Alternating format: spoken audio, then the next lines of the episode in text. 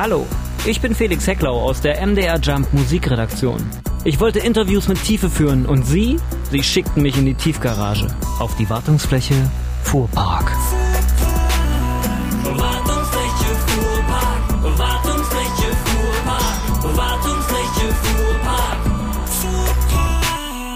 Auch nach über 30 Jahren Wiedervereinigung fallen noch die Sprüche Scheiß Wessi, Scheiß Ossi. Materia und die Toten Hosen haben jeweils einen Song drüber gemacht. In Scheiß Wessis macht sich Campino aus Düsseldorf über Westvorurteile lustig und in Scheiß Ossis Materia aus Rostock über Ostvorurteile. Dabei beweisen sie jede Menge Humor, aber im Interview gibt es auch sehr ernsthafte Geschichten über Geheimkonzerte der Toten Hosen in der ehemaligen DDR oder ein Fußballspiel, bei dem der siebenjährige Materia von erwachsenen Menschen als Scheiß Ossi beschimpft und bespuckt wurde. Das Gespräch hat übrigens schon Mitte Februar stattgefunden und bevor wir das gleich hören, hat Campino noch eine Botschaft für uns alle. Liebe Freunde, wir haben das Interview mit Materia und mir aufgenommen vor einigen Wochen. Da hat es den Angriffskrieg von Putin gegen die Ukraine noch nicht gegeben. Äh, jetzt ist die Welt eine völlig andere und insofern ist auch die vor drei Monaten eingespielte Version unserer beiden Lieder äh, in einem zeitlich anderen Kontext zu sehen.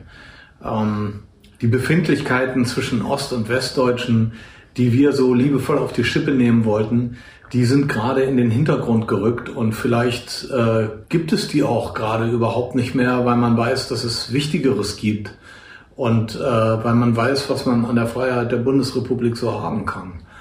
Aber wir haben uns entschlossen, dieses Lied, die beiden Lieder trotzdem rauszubringen, weil wir letztendlich damit auch ein Plädoyer halten für Zusammenwachsen, für Gemeinsamkeit und für die Freundschaft. Wir zelebrieren die Freundschaft zwischen Materia und den Toten Hosen sowieso, aber auch die von Ost und West. Wir machen es nur auf eine ironische Art und Weise und wir hoffen, dass ihr da nach wie vor einen Spaß an den Liedern haben werdet.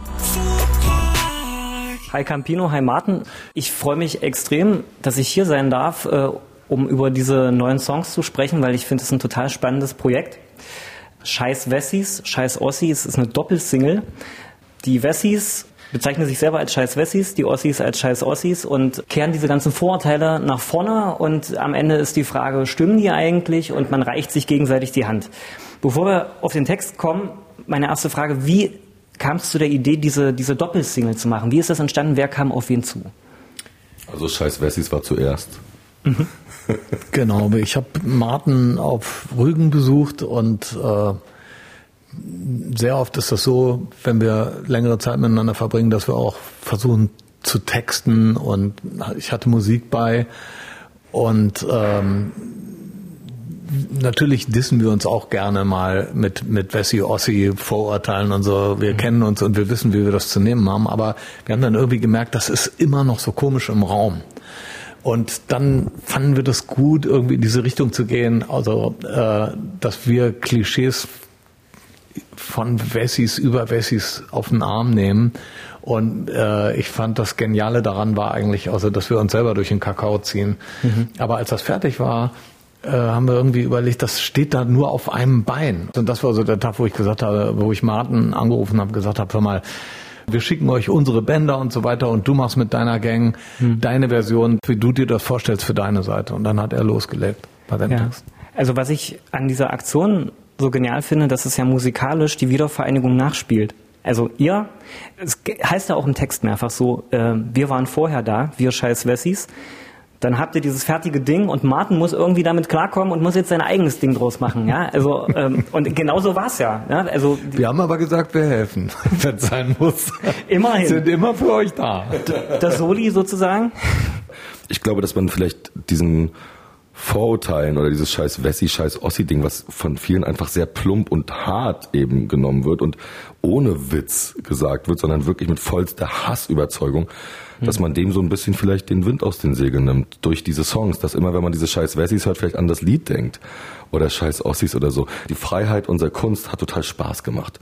In dieser Freiheit, sich rumzusuhlen, diese Lieder zu schreiben, diesen Spaß, den wir daran hatten und daraus auch ein bisschen was Größeres zu machen, als einfach ein Lied zu releasen, wo ich einfach irgendwas sage, sondern wirklich so ein Thema, so ein Fass aufzumachen, wo wir schon wissen, dass viele Leute auch sagen werden, seid ihr bescheuert und in der heutigen Zeit sowieso, wo man auch mit viel Anfeindung äh, zu kämpfen hat, irgendwie ist da alles spannend daran, weil das Thema eben so aktuell ist.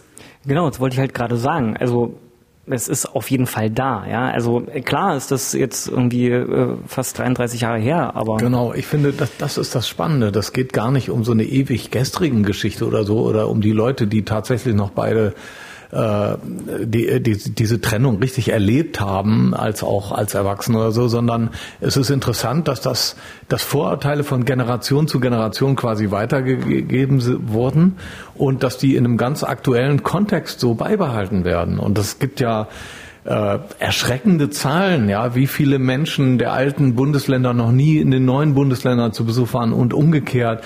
Also, dass du äh, wirklich zur Kenntnis nehmen musst, dass die Leute teilweise sich einigeln mit ihren Meinungen, mit ihren Gefühlen und auch äh, mit, mit ihren Reisegewohnheiten und damit zufrieden sind und auch gerne diese Klischees äh, bedienen. Und ähm, da finde ich, ist unser, ist, ist das eben toll, dass wir so einen Versuch machen, eben nicht mit Zeigefinger und so ein Vernunftston, jetzt reißt euch doch mal zusammen, Leute, oder so, dass wir einfach anders angehen und sagen wir mal auf eine, so, auf so eine witzige Art uns selber veräppeln, aber gleichzeitig auch total unkorrekt dabei sind und, und äh, faul spielen textlich. Ist doch gut. Ja. Das Schöne bei euch ist ja, die Freundschaft hat ja schon vorher existiert und äh, die hat ja auch funktioniert, völlig unabhängig äh, von der Tatsache, wo ihr herkamt, weil die Lebenswege haben sich ja gekreuzt. Ihr habt ja auch einen sehr ähnlichen, also ihr seid beide Musiker geworden, ihr interessiert euch für ähnliche Dinge. Das heißt, ihr habt total viele Gemeinsamkeiten, obwohl ihr aus völlig anderen Ecken kommt. Ähm, trotzdem hast du gesagt, äh, wir äh, frötzeln da schon mal so ein bisschen. Also was sind so die Sachen, die ihr euch da so an den Kopf haut? Naja, klar, also die, die, die Ossi-Witze, Wessi-Witze, die hauen wir uns schon vor den Kopf so. Natürlich viel Fußball, viel Hansa, Für Hansa, Fortuna und so weiter, ja. Ähm, aber wir, wir, ja, wir kennen uns so gut, dass wir auch solche äh, Sprüche genau einordnen können und das, die sind für uns auch das Salz in der Suppe. Bei uns gilt jetzt erstmal so, das, worüber man am lautesten lachen kann, äh, ist erstmal zwischen uns okay, ja. Und ähm, deshalb äh, können wir auch über Grenzen gehen, was das angeht. Ja. Äh, was uns halt verbindet, ist eine ganz, ganz enge Freundschaft und äh, seit sehr vielen Jahren. Also verreisen mit unseren Kindern seit sehr vielen Jahren zusammen, zwei, dreimal im Jahr. Wir hängen ab, wir sind neben. Manchmal schreiben wir Musik, manchmal spielen wir einfach nur Fußball oder Tennis oder äh, sind halt Freunde und verbringen Zeit zusammen und interessieren uns für das Leben und haben Campi hat mich halt aufgenommen, äh, ja, auf Augenhöhe. Ne? Als junger Musiker stand er irgendwann hinter der Bühne bei einem Konzert in Berlin und hat mich halt angesprochen. Und es war nie natürlich ein Thema, wer woher kommt, weil ähm, auch ich als Ossi, die Toten Hosen haben im Osten halt auch einen riesengroßen Stellenwert, weil die Menschen im Osten halt die Glaubwürdigkeit verstanden haben, was die Hosen, das ging nicht bei allen Westbands so. Die Ossis sind da sehr genau, sage ich mal so, also sind da sehr, die spüren, ob das jemand ernst meint oder nicht. Und irgendwie, wenn der, äh, wenn Campi oder so darüber irgendwas äh, gesungen hat, in irgendeinem besetzten Haus zu sein, dann weiß man, dass er da war, in diesem besetzten Haus. Und dass die Punks damals den kannten, weil der da gepennt hat in einem Doppelstockbett. So, und das ist so was, was die Leute in den neuen Bundesländern einfach fühlen.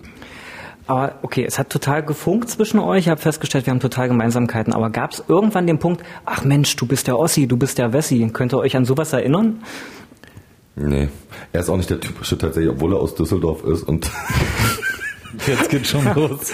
Nein, sowas, also er ist halt nicht der typische, äh, der hat ja auch kein, kein krasses Auto und keine krasse Uhr.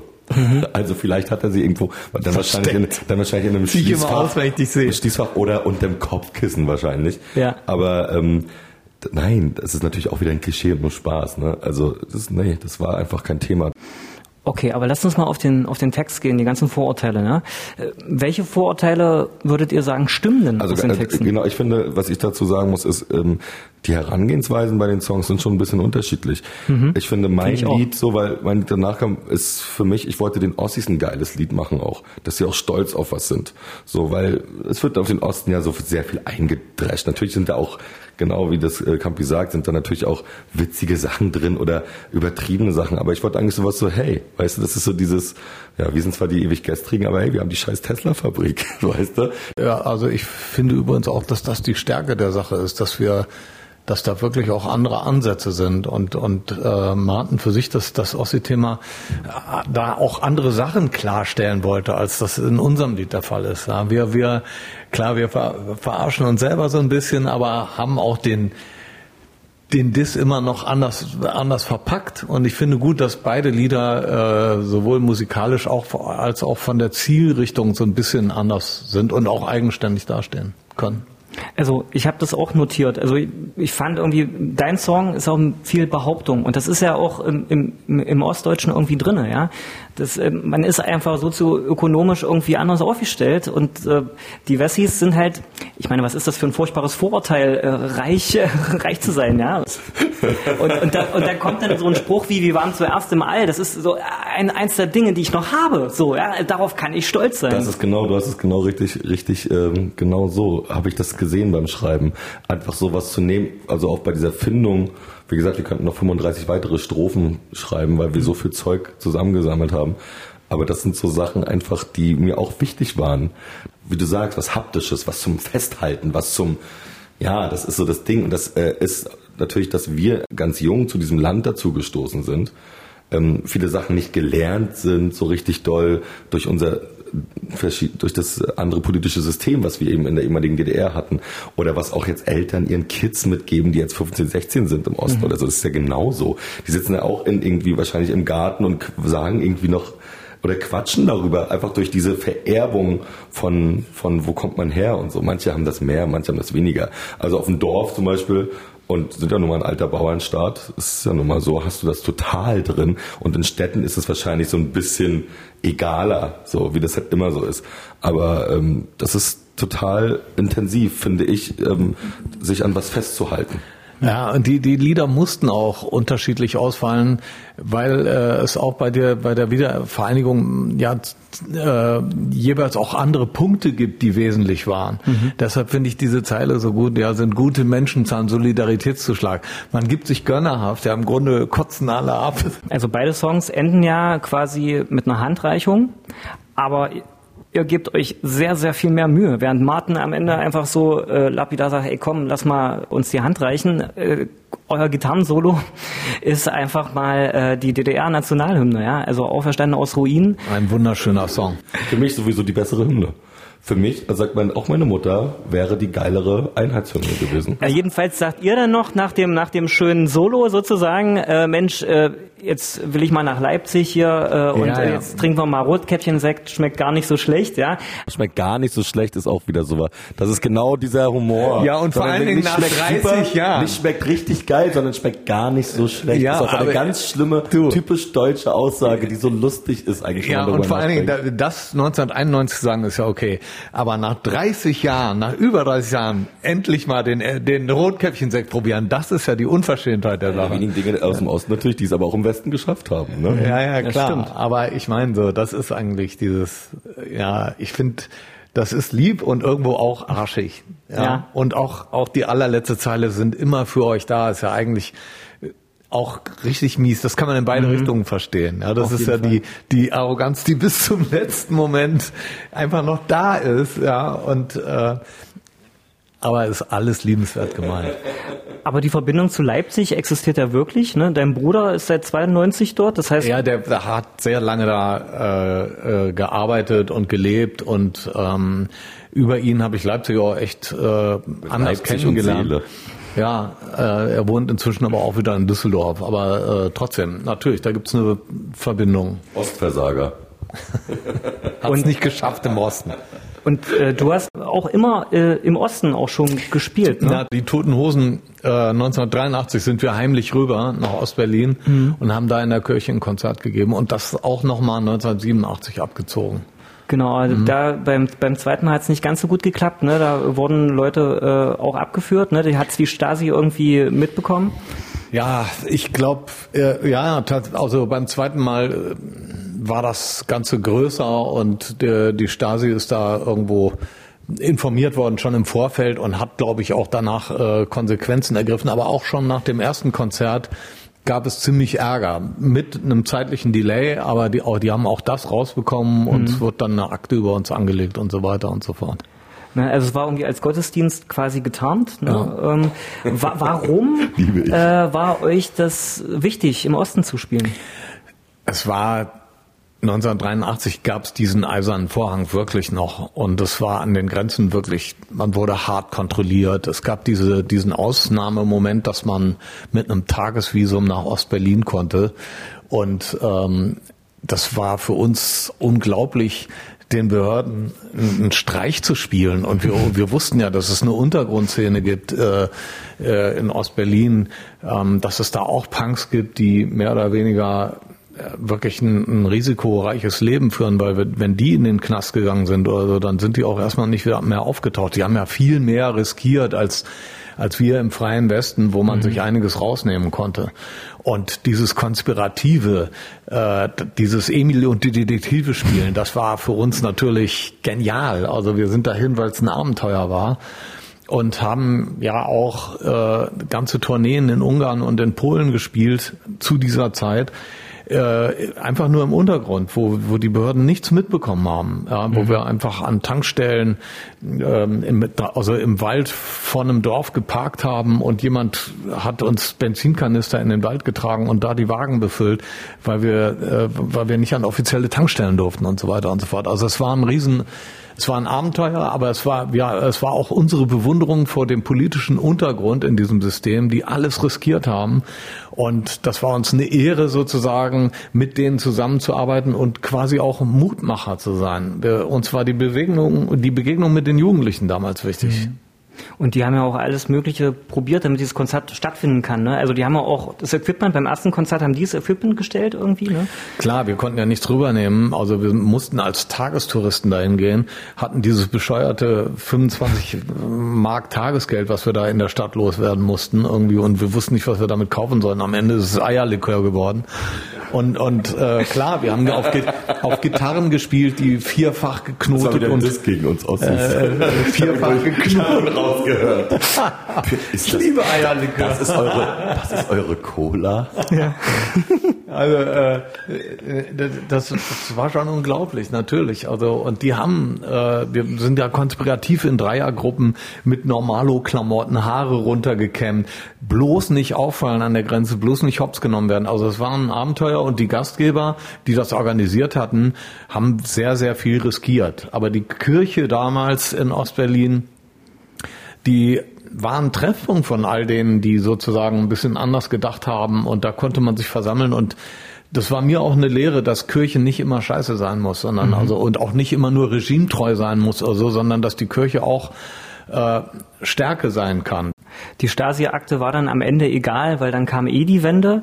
Du warst 28, du warst 7 und auf deinem neuen Album Fünfte Dimension hast du ja sogar auch einen Song über äh, diese ersten, diesen ersten Besuch dann äh, in West-Berlin gemacht, ähm, Neon West. Also was ich so schön finde an dem Lied ist die- diese ganzen Bilder. Das äh, sind viele, viele Satzfragmente, so die da auf einen einprasseln. Da kann man sich das sehr gut vorstellen, wie das für dich war. Erzähl doch mal. Genau, das ist so, ja klar, das ist halt so dieses kryptische, ähm, weil ich versucht habe oder ich mich an diesen Tag halt so krass erinnere, wie ich mit meiner Mutter und meiner Schwester eben dieses Begrüßungsgeld abgeholt habe in so einem kleinen Häuschen und da so einen Huni in der Tasche hatte und wir dann irgendwie nach Kreuzberg rübergegangen sind zum ersten Mal Westberlin und so ein alter Mann einfach da stand heulend, also wirklich heulend uns in den Arm genommen hat, so glücklich war über diese Wiedervereinigung und was ist hier los? Ist das irgendein Onkel oder so? War ein Fremder, der sich uns dann ins Auto gesetzt hat und wir dann auf den Kudamm gefahren sind und gesagt hat, komm hier, ich habe Lego, weiß ich noch, äh, so ein Krankenhaus von Lego hatte diese Erlegierschuhe, diese Leuchtschuhe. Ich so, wow. Und ich dachte, okay, was ist denn hier los? Meine Schwester hat irgendwie Barbie-Kram und so gehabt. Und eben aber auch den ersten Obdachlosen. Was du sagst, diese Fragmente zu dem Song ist so, Mama, was ist obdachlos? War halt eine Frage, die ich ihr auch gestellt habe. Ja. Ich habe mit meiner Mutter natürlich auch über das Lied gesprochen. So, ähm, für sie war das natürlich auch ey, krass, dass du das alles so rausholst noch. Aber es waren eben diese Eindrücke und diese Fragen, die ich gestellt habe. Auch ich weiß noch, noch es war doch auch ein, es gab auch Sexkinos. Wir sind an so Sexkinos vorbei. Das war alles Wahnsinn. Ich habe auch ein Kondom zum Beispiel irgendwo liegen sehen und dieses Gib AIDS keine Chance. Dieser Aufkleber, dieses Gib AIDS keine Chance, werde ich nie vergessen. Das war wie eine andere Welt zwischen total, also für mich war es einfach nur faszinierend und mega geil. So auch das Wahnsinnige und auch das Negative daran, ähm, weil das das Leben auch einfach ist. Und das ist nicht immer alles so heile Welt und so. Und war es natürlich im Osten auch nicht, aber als Kind war das halt so die Vorstellung vom Leben oder das, das Leben als Kind war total schön in der, in der ehemaligen DDR. Diese ewigen Ferienlager, irgendwo acht Wochen da in der Slowakei rumhängen und so. Das, glaube ich, wurde ja erst ab einem gewissen Alter problematisch. So, auch natürlich mit den Gesprächen wie mit meiner Mutter und so, die auch ihre Stasi-Akt hatte, weil sie einen Westfreund hatte aus West-Berlin zum Beispiel. Und was da für Wahnsinn passiert ist und dann auf einmal merkst, okay, der Nachbarn von, von unten ist der Stasi-Trottel, der irgendwie aufschreibt, wann du auf Klo gehst. Ja. Und ähm, das hast du als Kind ja so gar nicht wahrgenommen. Als Kind war das eine total, total schöne so Zeit, ne? Und äh, im Video spielt ja auch Campino den West-Cowboy mit äh, der am Kudamm mit dem kleinen Martin an der Hand und mit der kleinen Anna, also meiner Schwester an der Hand so steht und irgendwie mit seinem Neon-Cowboy, dieser Cowboy, weil wir waren halt immer so auf der Winnetou-Seite im Osten und ich fand diesen Cowboy symbolisiert so geil einfach den Westen. Was du gerade gesagt hast, dass man als Kind das auch nicht so mitbekommen hat im Osten, äh, ging mir genauso. Was, glaube ich, auch daran liegt, das konnte man Kindern ja nicht erzählen, die plappern das ja aus. Also ich kann mich an eine Situation erinnern, ähm, da lief Presseschau, Erich Honecker war zu sehen und ich habe applaudiert beim Oma und Opa zu Hause. Dann haben die mich alle angeguckt und was machst denn du? Und ich kannte das aus dem Kindergarten, wir sind immer an dem Porträt vorbei. Applaudierst du diesen Onkel aus dem Ja, Saarland? wir haben halt immer gejubelt. Wenn der zu sehen war, haben wir gejubelt. Und dann habe ich, dann habe ich diese Frage gestellt: Ist das etwa nicht richtig? Und ich weiß noch, wie keiner ein Wort gesagt hat und alle haben woanders hingeguckt. Und das habe ich mir bis heute gemerkt und ich habe das später verstanden. Das konnte man mir nicht sagen. Das hätte ich weitererzählt. Und du hast den, äh, die, die Wende quasi eigentlich verpennt, ne? Ihr wart in Paris, habt ein Konzert gespielt und habt erst beim Frühstück im Fernsehen gesehen, Mensch, da ist ja irgendwie die Mauer offen. Mhm, genau. Wir, haben, äh, wir konnten nicht so gut Französisch, dass wir verstanden hätten, was sie da erzählen, aber wir sahen plötzlich, wie irgendwelche Trabantautos also auf Schultern getragen wurden und so weiter, haben sofort zu Hause im Büro angerufen und gesagt, was ist denn da los? Und äh, Ein Büro damals? damals hatten wir schon ein Büro und äh, haben so haben beschlossen, wir fahren gar nicht erst nach Düsseldorf, sondern direkter Weg nach Berlin und schauen uns den Scheiß an. Ja, Also das war irre und das war halt eine Atmosphäre. Äh, es war der schönste politische Moment, den ich in meinem Leben bis heute äh, mitteilen durfte oder so. Also man war am Puls der Zeit. Wir waren in der Stadt, über die die Welt berichtete mehrere Tage und es gab keinen Hate. Es gab es gab ich weiß, ich kenne keine Statistiken, aber ich würde mal sagen, an diesen Tagen gab es keine Einbrüche, keine Überfälle. Alle waren überwältigt von der Situation. Und das erste war pure Glückseligkeit gegenseitig. Oh, Wildfremde Menschen umarmen sich, haben Tränen in den Augen. Äh, die Polizei gibt Bananen äh, als Strafzettel aus. Und was da für ein Wahnsinn da ablief. Äh, das hat uns unglaublich berührt. Das waren Tränenmomente. Und sehr schnell war das vorbei. Da fingen die ersten Westberliner an, "Äh, unsere Läden sind voll, die stopfen alles voll mit dem scheiß Begrüßungsgeld, an der Kasse kommt's nicht weiter. Also es wurde sehr schnell wieder so normal genölt. Und es kam ja dann auch für viele der Blues. Und die Schwierigkeiten würden dann noch kommen. Aber die, das erste Wochenende der Euphorie war einfach unfassbar. Unfassbar schön. Und äh, der Radiosender hier, äh, ähm, Radio for You, also der Vorläufer von Radio Fritz, die haben ja dann äh, so innerhalb von Stunden äh, ein, ein großes Konzert in der Deutschlandhalle veranstaltet, wo Eintritt umsonst war für alle aus dem Osten und so weiter. Und jede Band, die da auftrat, war eine Viertelstunde auf der Bühne, spielte drei Songs, dann der nächste. Äh, das war, war einfach ja, ein, ein Wahnsinn, wie auf einer riesigen Ecstasy-Fete, wobei ich gar nicht weiß, weil ich keine Drogen nehme, wie Ecstasy wirkt. Ja, ist klar. Ecstasy sind ja auch zwei Teile. Ihr, Gehören aber zusammen. die, die erste Ma- Magical Mystery Tour äh, habt ihr dann auch durch den Osten gemacht mit dem Fahrrad, ne? Also quasi Guerilla-Auftritte der Hosen. Ja, ja, wir haben gesagt, komm, wir machen genau eine Fahrradtour durch den Osten und so. Wir haben dann sehr schnell äh, die, die Auf Fahrräder immer in den. Kleinwagen getan Auf und Diamantfahrrad. Biere getrunken. Aber klar, wir wollten, wir wollten das kennenlernen und so und sind mit den Fahrrädern unterwegs gewesen, haben äh, viele Leute auf der Straße getroffen, mit denen gequatscht und so weiter und abends dann Konzerte gespielt. Und ähm, ja, das war der Anfang sozusagen. War das auch ernüchternd teilweise, den Osten so zu sehen? Äh, ich, boah, ich weiß noch, wie wir mit dem Fahrrad nach Bitterfeld rein sind. Und damals war Bitterfeld also gelb. Ist auch die äh, Losfahrstadt bei Go Trabigo, wo die Familie mit dem Trabi nach, äh, nach Rom, nach Italien fährt, ist ja dadurch Bitterfeld natürlich diese legendäre Familie auch, fährt ja auch in Bitterfeld los. Mit dem legendären Spruch. Wie war der nochmal? Und treffen wir uns nicht in dieser Welt, dann treffen wir uns in Bitterfeld. Bitterfeld. Ja, ja, ja, aber das war wirklich, war wirklich krass. Und auch auf der Fahrradtour, wir haben, also es war wirklich von der Luft her ein Vollwahnsinn. Und ähm, äh, also du bist War aber auch im Osten so, muss man sagen. Ja, Im Bitterfeld war schon ganz Ja besonders. klar, weil natürlich auch überall so diese ganzen Fabriken und wo was war. Weiß ich damals noch, weil meine Mutter auch aus Sachsen-Anhalt, äh, aus kommt in der Nähe von Magdeburg, ähm, groß geworden ist und so. Das war damals auch immer so, boah, Bitterfeld. Und das hat sich ja zum Beispiel jetzt auch ähm, total gewandelt.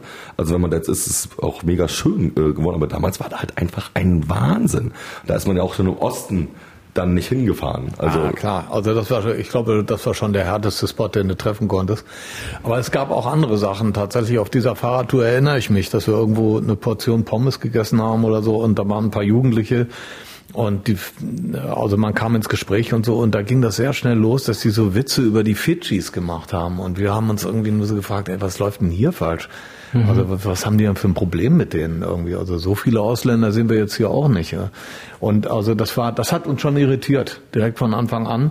Und die ersten äh, Konzerte im, äh, in den neuen Bundesländern, da gab es schon recht schnell dann Ärger mit irgendwelchen rechten Skinheads und so. Also ähm, es, äh, es kam plötzlich so eine Bedrohung auf uns, so eine Szenerie. Äh, Im Galopp kam die, äh, kam die sozusagen auf uns zu. Das haben wir nicht verstanden und das äh, das hat gedauert, das, das anzunehmen, dass die Dinge eben sind, wie sie sind und dass da auch eine ganze Menge üble Vibes im Raum waren plötzlich.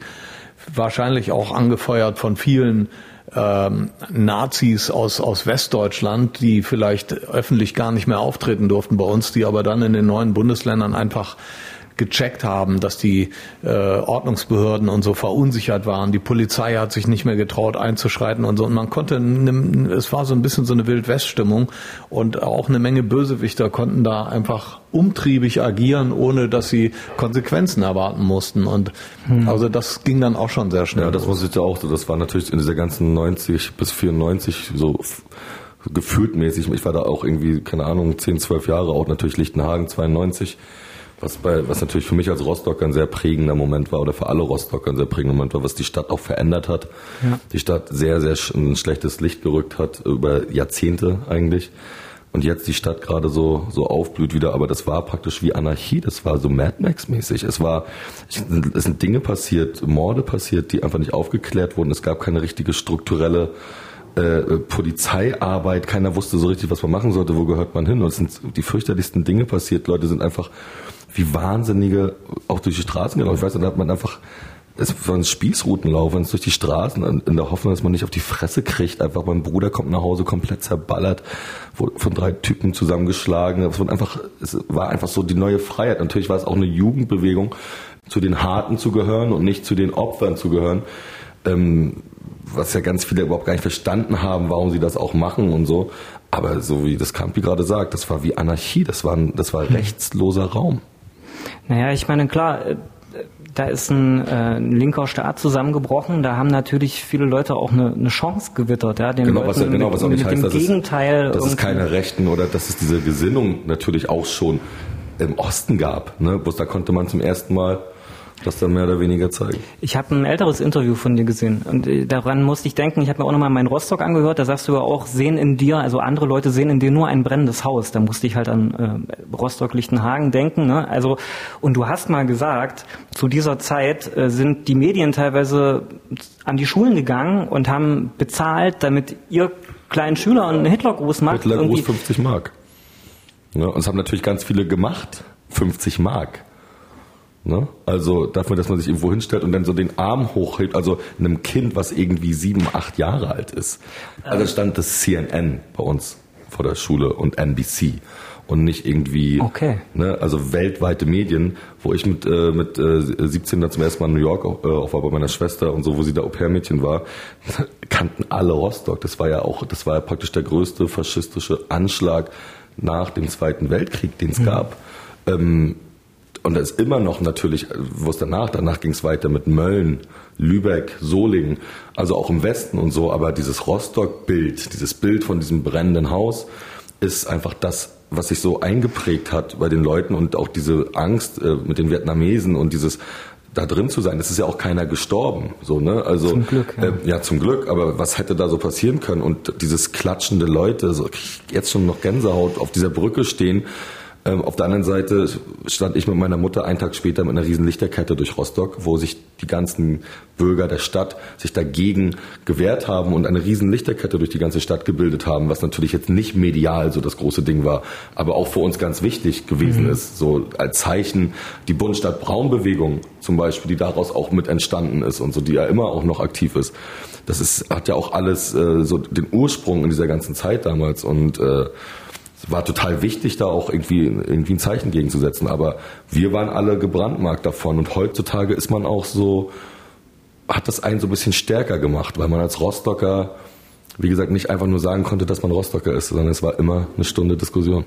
Ihr habt in dem Wessi-Song äh, eine ganz wichtige Zeile drin, die im Refrain immer kommt, wir waren zuerst da.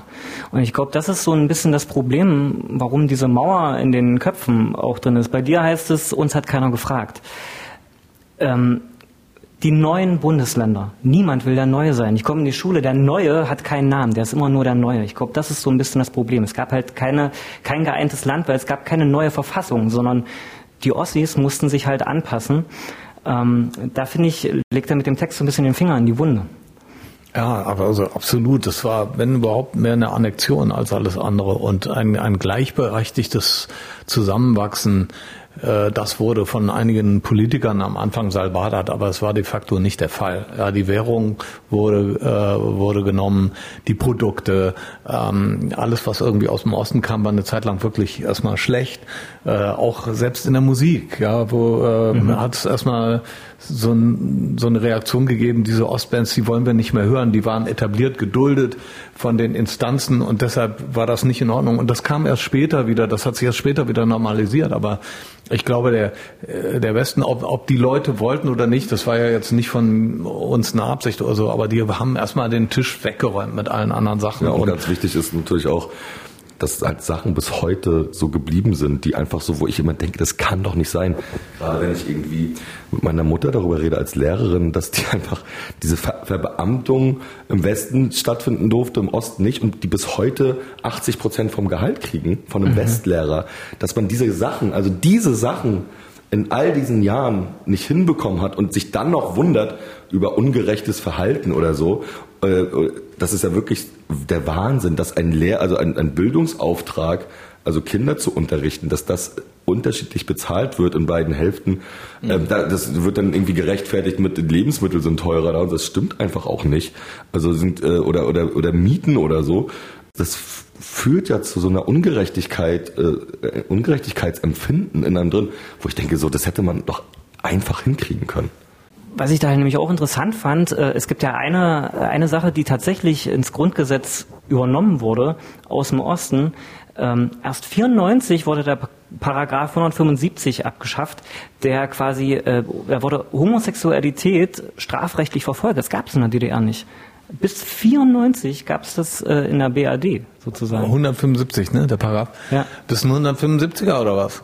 äh, der, daran kann ich mich erinnern an den Spruch. Ja, also das, da kann man mal sehen, dass die, wie die Gesetzgebung manchmal äh, der Zeit hinterherhängt und so. Das ist schon unfassbar. Aber es ist interessant, das wusste ich jetzt nicht, dass das sozusagen, dass wir das übernommen haben aus äh, euren Genau. Gesetzbüchern sozusagen. Zumindest ein interessanter Fakt und äh, der auch zeigt, dass es sich vielleicht gelohnt hätte, eine gesamtdeutsche Verfassung neu aufzulegen.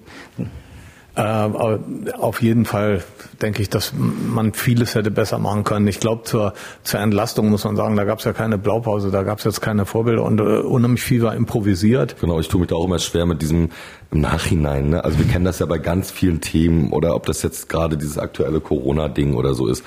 Es ist immer, alle Leute sind im Nachhinein irgendwie schlauer. Es gab dieses Vorbild nicht.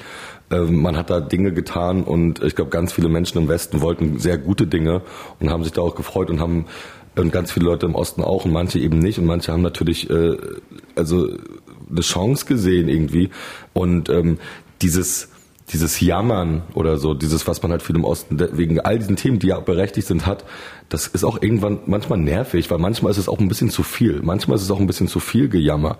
Und du kannst nicht allen immer die Schuld geben. Eine Straße kann ich auch mit meinen Nachbarn organisieren, dass es da schön aussieht, doof gesagt. Vieles selber in die Hand zu nehmen, das war früher von meinem Lebensgefühl zum Beispiel noch ganz anderes.